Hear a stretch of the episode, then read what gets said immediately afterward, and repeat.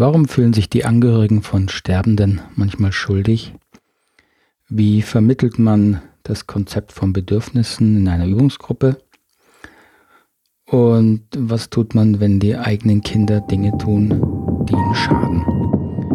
Herzlich willkommen hier beim Podcast Gewaltfreie Kommunikation und Persönlichkeitsentwicklung. Ich bin Markus Fischer und freue mich wieder über einen Schwung an Hörerfragen die mich erreicht haben, vor allen Dingen aus der ähm, GFK Steady Community, die ich eingerichtet habe, auch zur Unterstützung dieses Podcasts und des YouTube-Kanals und meiner sonstigen Veröffentlichungen, die ich ja gerne weiterhin auch kostenfrei zur Verfügung stellen möchte.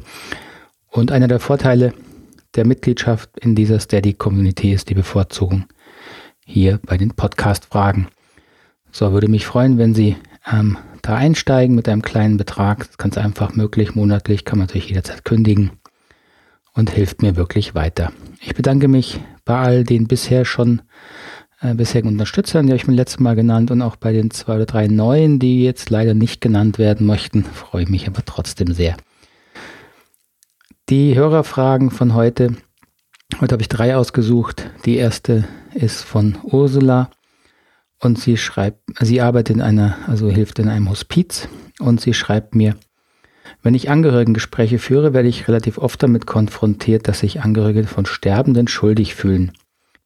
Die Begründungen, die aufgeführt werden, sind dann, weil sie das Familienmitglied ins Krankenhaus gebracht haben, weil sie die aufwendige Pflege zu Hause nicht mehr schaffen oder einfach, weil der vertraute Mensch stirbt und sie sagen, sie wissen gar nicht, weshalb sie sich schuldig fühlen.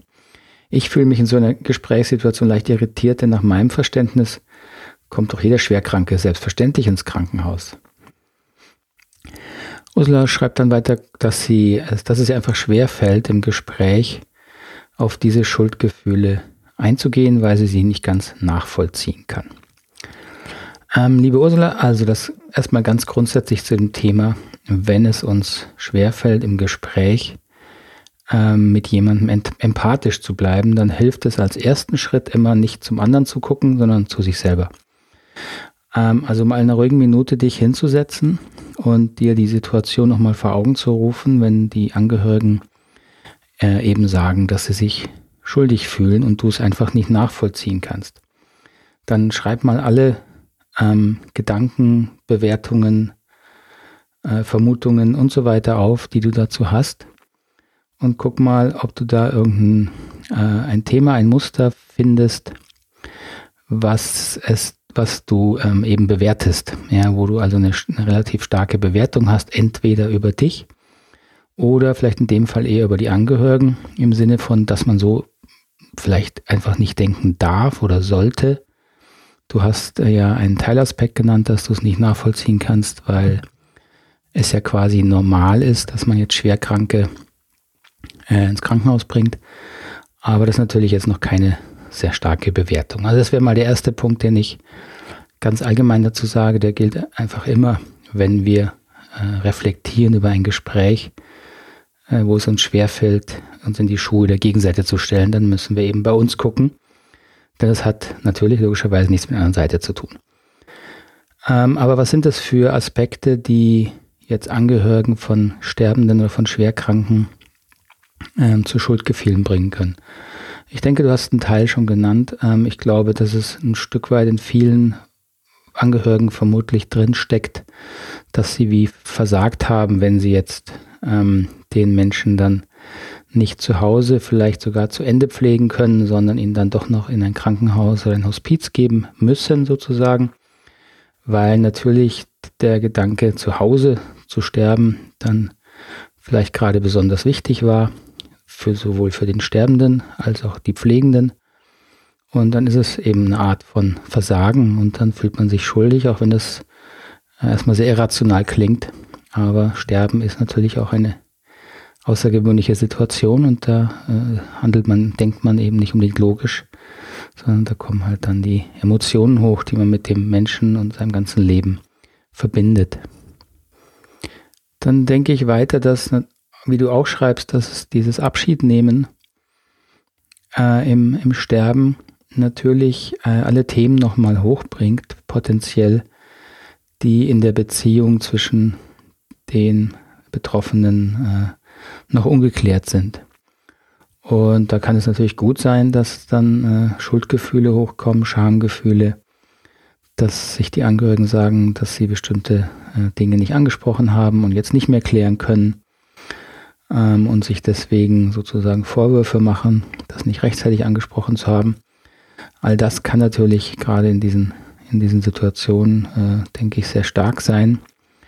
Äh, und das gilt natürlich auch für, für den Sterbenden. Ja? Wenn er noch so weit bei Bewusstsein ist, habe ich das auch schon erzählt bekommen, dass äh, dieses Thema von noch unverarbeiteten Schuldgefühlen äh, durchaus sehr stark werden kann und dann eben auch ein im besten Falle ein empathisches Zuhören von Begleitung braucht, also von den Begleitenden im Hospiz. Ähm, noch besser natürlich dann natürlich mit den Angehörigen, aber da braucht es, denke ich, häufig dann auch eine Unterstützung, weil in diesen, dieser Ausnahmesituation sind natürlich viele Menschen dann mit diesen ganzen Emotionen auch wirklich überfordert. Ja, soweit das fällt mir dazu ein, Ursula. Wenn du da nochmal Nachfragen hast, schreib mir gerne nochmal. Ähm, Olaf M. schreibt mir über das Steady-Programm, dass er eine Übungsgruppe leitet ähm, und auch den Podcast natürlich verfolgt. Das freut mich natürlich. Ähm, und er eine Frage hat zu Bedürfnissen. Er schreibt, äh, mit Bedürfnissen ist ja bekannt, dass sie nicht an eine Person, Sache oder Situation gebunden sind dass es auch andere Möglichkeiten, eben Strategien gibt, Bedürfnisse zu erfüllen. Die Falle, so nennt er das aus seiner Erfahrung, ist, dass ich die anderen Möglichkeiten, Strategien nicht sehe oder blind dafür bin und daher meine direkte Umwelt dafür verantwortlich mache, mein Bedürfnis zu erfüllen und daher in der Bedürfniserfüllungsfalle sitze, so wie Olaf das nennt. Für diejenigen, die jetzt noch nicht ganz so vertieft in der gewaltfreien Kommunikation sind, also die Unterscheidung von Bedürfnissen und Strategien ist eine der, der wesentlichen und grundlegenden in der gewaltfreien Kommunikation. Das bedeutet, verkürzt gesagt, ähm, Bedürfnisse ist das innere Empfinden des entweder Mangels oder der Erfüllung, ähm, weil bestimmte Lebensbedingungen eben nicht gegeben sind die, die ein gutes Leben sozusagen ausmachen. Und Bedürfnisse nenne ich diese innere Interpretation von eben positiven oder neg negativen Gefühlen. Negative oder unangenehme Gefühle drücken eben aus, dass bestimmte Bedürfnisse unerfüllt sind. Positive, angenehme Gefühle zeigen mir, dass sie erfüllt sind. Und davon unterscheiden wir eben den, die Dinge im Außen, die sogenannten Strategien, das ist also das, was Bedürfnisse erfüllt. Also alles, was man tun kann, was man sehen kann, was man sagen kann. Das alles sind Strategien im Außen und dann können wir nur prüfen, erfüllt diese Strategie eben mein unerfülltes Bedürfnis oder nicht. Und diese Unterscheidung innen-außen ist eben sehr wichtig, um Bedürfnisse und Strategien nicht zu verwechseln. Es gibt hier in dem Podcast eine der früheren Episoden, das müsste Episode 4, 5 oder 6 sein, wo ich auch nochmal auf diese Unterscheidung von Bedürfnissen und Strategien eingehe. Wenn Sie Lust haben, können Sie da nochmal reinhören.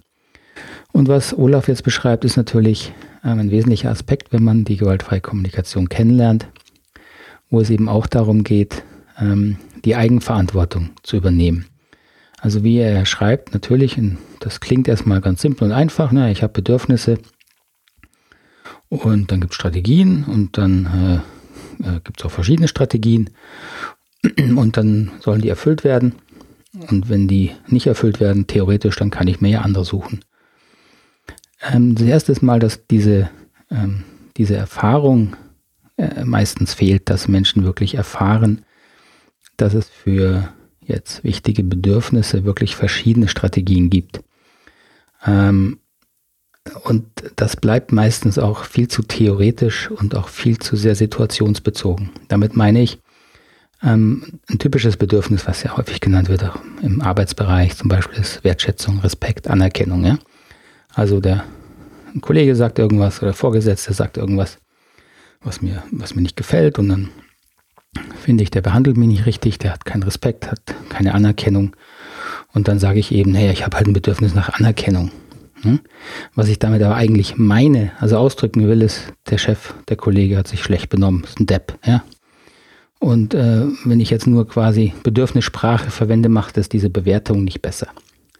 Das heißt, im Grunde müssen Menschen erstmal lernen, dass sie ihre inneren Bewertungswege äh, verstehen und verstehen, warum sie eine bestimmte Situation eben als respektlos oder ohne Anerkennung bewerten. Ja, also nehmen wir mal an, jemand äh, kritisiert jemand und sagt ihm, das hast du falsch gemacht, objektiv falsch gemacht in der Arbeit.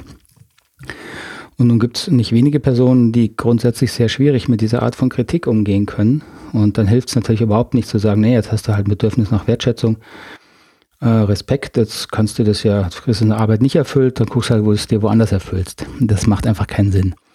Denn dieses Muster tritt eben dann im Arbeitsbereich immer wieder auf und es gibt immer wieder Schwierigkeiten. Das heißt, da muss man einfach eine Stufe tiefer gehen. Man muss die Menschen unterstützen, dass sie äh, herausfinden, warum sie ähm, sich wiederholende und auch normale Situationen so stark bewerten. Ebenso stark als respektlos oder abwertend bewerten. Und das hat eben jetzt in dem Fall, eben wenn es um Kritik geht, immer mit, der, mit den eigenen Erfahrungen zu tun, sehr frühen Erfahrungen, die man mit Kritik und Rückmeldungen ähm, erlebt hat. Das beginnt in der Kindheit, Eltern, Kindergarten, Schule. Das sind die wesentlichen ähm, die wesentlichen Lernprozesse, wo man eben Kritik erfahren hat. Und je nachdem, wie man das erlebt hat, wie gut oder schlecht diese Art der Kritik geäußert wurde, bleibt da eben wirklich ein, eine, eine Verletzung hängen, ähm, die eben auch über dann Wertschätzung, Respekt hinausgeht. Das hat sehr häufig auch mit Zugehörigkeit zu tun. Also wenn man Kinder in der ganzen Gruppe einzeln kritisiert vor der ganzen Gruppe, kann das sehr, sehr beschämend sein für Kinder. Ähm, und dann verbinden sie eben Kritik immer mit diesem Beschämen vor der Gruppe, das heißt Angst, ausgeschlossen zu werden. Und das spielt eben dann da alles rein. Das heißt, um diese, jetzt sag ich mal, diese Lockerung zu erfahren, die wir ja suchen, wenn es um die Verknüpfung von Bedürfnissen und Strategien geht, müssen wir an den Themen arbeiten, wo wir eben nicht locker sind, ja, wo wir eben Bedürfnisse und bestimmte Strategien immer wieder sehr eng verknüpfen. Das kann eben zum Beispiel bei diesem, wie ich es gerade genannt habe, bei dem Thema Wertschätzung und Respekt sehr häufig der Fall sein. Und wenn man das nicht macht, dann passiert eben das, was Olaf hier auch beschreibt, ähm, dass man natürlich dann an bestimmten Strategien hängt. Man ist dann nicht offen dafür, ähm, andere äh, Strategien auszuprobieren oder auch nur zu erleben, dass das möglich ist. Das machen die Menschen in seltensten Fällen bewusst, weil das ist ja auch eine unangenehme Situationen, sondern es sind einfach unbewusste emotionale Muster und die muss man durch eine empathische Begleitung erstmal aufdecken, bewusst aufdecken, sie angucken, verstehen und dann kann man sie langsam verändern. Was auch noch sein kann, was ich auch dazu noch sagen möchte zu, zu dem Thema ähm, Verknüpfung von Bedürfnissen und Strategien ist, ähm, wenn natürlich ähm, bestimmte Bedürfnisse binden wir an einzelne Personen. Ja, das nennen wir Partnerschaft, Freundschaft, Beziehung, Liebe, wie Sie es auch nennen möchten. Ähm, wir, wir leben bestimmte Beziehungen in einer Form, dass wir bestimmte Strategien eben auch exklusiv von bestimmten Menschen erfüllt haben möchten, weil wir sie nur ähm, von diesen Menschen in dieser Qualität eben auch erfüllt bekommen. Und dann wird es sehr schwierig und dann finde ich es auch eine Grenze erreicht, wo man eben sagen kann, naja, Bedürfnisse kann man auf verschiedene Arten erfüllen. Also wenn dich heute ein Partner nicht liebt, dann gehst du halt raus, suchst den nächsten, liebst halt den. Das finde ich einfach völlig irrealistisch, unmenschlich, irreal, ähm, unrealistisch und unmenschlich. Und hier ist einfach die Grenze erreicht, denn Menschen sind keine Strategien. Ja, das ist, das ist für mich ein Grundsatz. Wenn ich also sage, ich habe einen Menschen, der mir bestimmte Bedürfnisse in einer bestimmten Qualität erfüllt, dann ist die Verknüpfung dort natürlich ganz normal und menschlich. Und natürlich werden wir irgendwann dazu gezwungen, auch diese Verknüpfung aufzulösen. Ja, wenn ein Mensch geht, wenn Beziehungen sich trennen, äh, wenn jemand stirbt oder oder.